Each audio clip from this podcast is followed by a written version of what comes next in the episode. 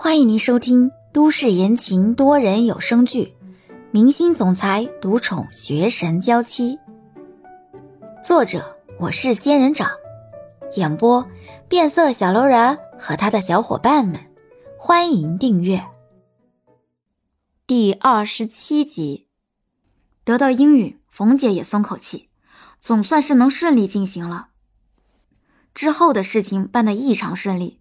公司正式启用三个临时翻译，李潇独自承担两国翻译，与其他两个人分别搭档，跟随剧组去国外宣传。两周之后，剧组人员在机场集合，大明星、小助理，加上公司的负责人以及剧组的导演、制片等等，台前幕后大大小小加起来总共有十多个人。人都到得差不多了，只差男一号徐耀言和他的助理，当然。还有早就来了，却去办理登记托运猫咪手续的李潇，帮猫咪办理了托运，李潇这才找剧组的人集合。当李潇渐渐接近集合地点的那一小波人的时候，一眼就看到了那一波人里竟然还站着欧星辰，当下就是一愣。虽然一直以来他都知道自己是跟着剧组去宣传的，但是他还从来没有关注过。这到底是跟着哪一个剧组？想不到那么巧，竟然接的就是欧星辰最近出演男二的这个剧组。欧星辰显然也很快注意到了李潇，看到李潇出现在这里，欧星辰也有些惊讶。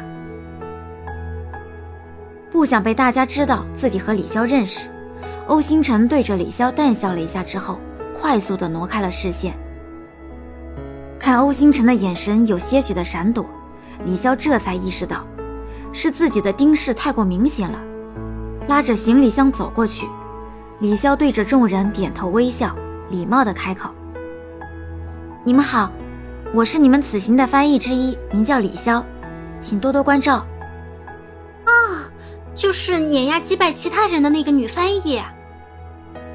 李潇愣了愣：“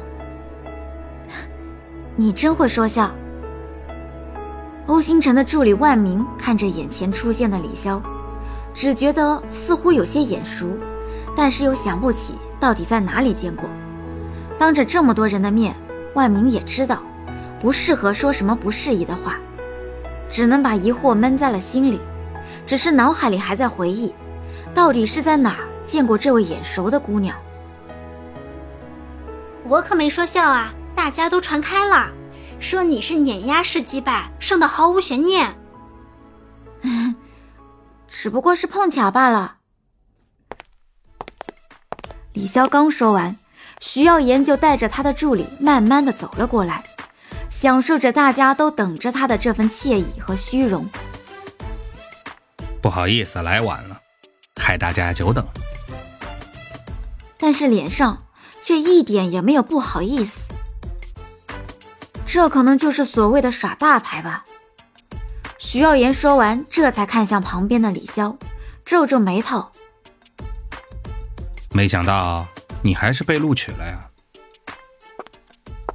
冯姐走过来，指着李潇和队伍里的一个打扮的很干练的女生：“我们这次一共找了两个翻译，一个是李潇，一个是吴玲玲。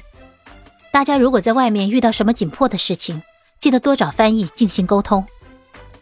啊，对了，这次出去，主要的宣传重心还是在我这个男一号和女一号上清之间，能不能给我们俩指定一个翻译啊？其他人，麻烦你们勉强共用一个翻译吧。冯姐知道徐耀言近期红起来之后，什么都要求特殊待遇，但是都在可允许范围内。冯姐点点头。好，你挑一个吧。徐耀言看着李潇，再看看吴玲玲，手指举起来，慢慢的指向李潇。我选。在大家以为徐耀言肯定会选择李潇的时候，徐耀言的手却指向了吴玲玲。我选你吧。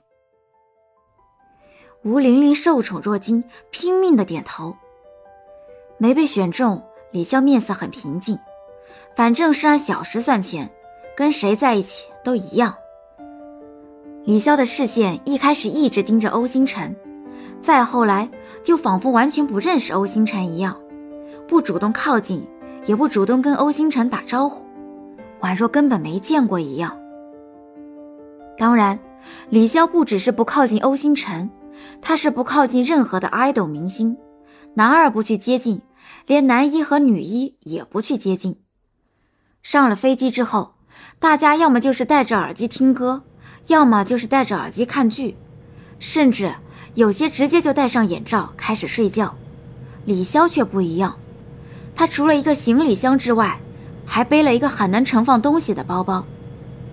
大家开始睡觉后，李潇就从包里拿出成册的翻译资料，动手开始翻译。李潇的旁边就坐着另外一名翻译吴玲玲，因为剧组也有高中低的划分，艺人和助理肯定挨着。而艺人和艺人中间肯定也离得很近。物以类聚，人以群分。台前幕后的人区分完，李潇和吴玲玲这样的编外，就只能在最后面坐着了。吴玲玲是第一次坐飞机，一直好奇地看着窗户外面的云层。自己这也算是完成的那句：“你咋不上天呢？”李潇就没有那么好的心情看这些东西了。虽然是想尽可能的多赚钱，但是手里的工作也还是不能放弃，尤其是已经答应了别人，半个月后交稿，能拿多份工资，为什么要固守一份工资呢？飞机上很少有人说话，更没有大声喧哗的。欧星辰平静地靠在座位椅背上，耳边偶尔会传来纸张翻动和笔尖与字面摩擦的声音。欧星辰很好奇，有谁会在飞机上写字，而且还是长时间的写字。欧星辰坐在里面，李潇却是坐在靠过道的位置。欧星辰稍稍坐直了身，努力的往后看，很快就看到了这声音的发源地，就是来自李潇。李潇很认真的在写着字，但是却不知道他在写什么。怎么了吗？助理万明以为欧星辰有什么需要，立刻问道：“啊，没什么。”欧星辰这才收回视线，坐直了身，恢复了闭目养神的姿态。还好，李潇刚才并没有表现出什么行为不当的地方。如果他真的跟自己很熟人的打招呼，欧星辰还真的不知道自己该如何回应。佯装不理，很不礼貌。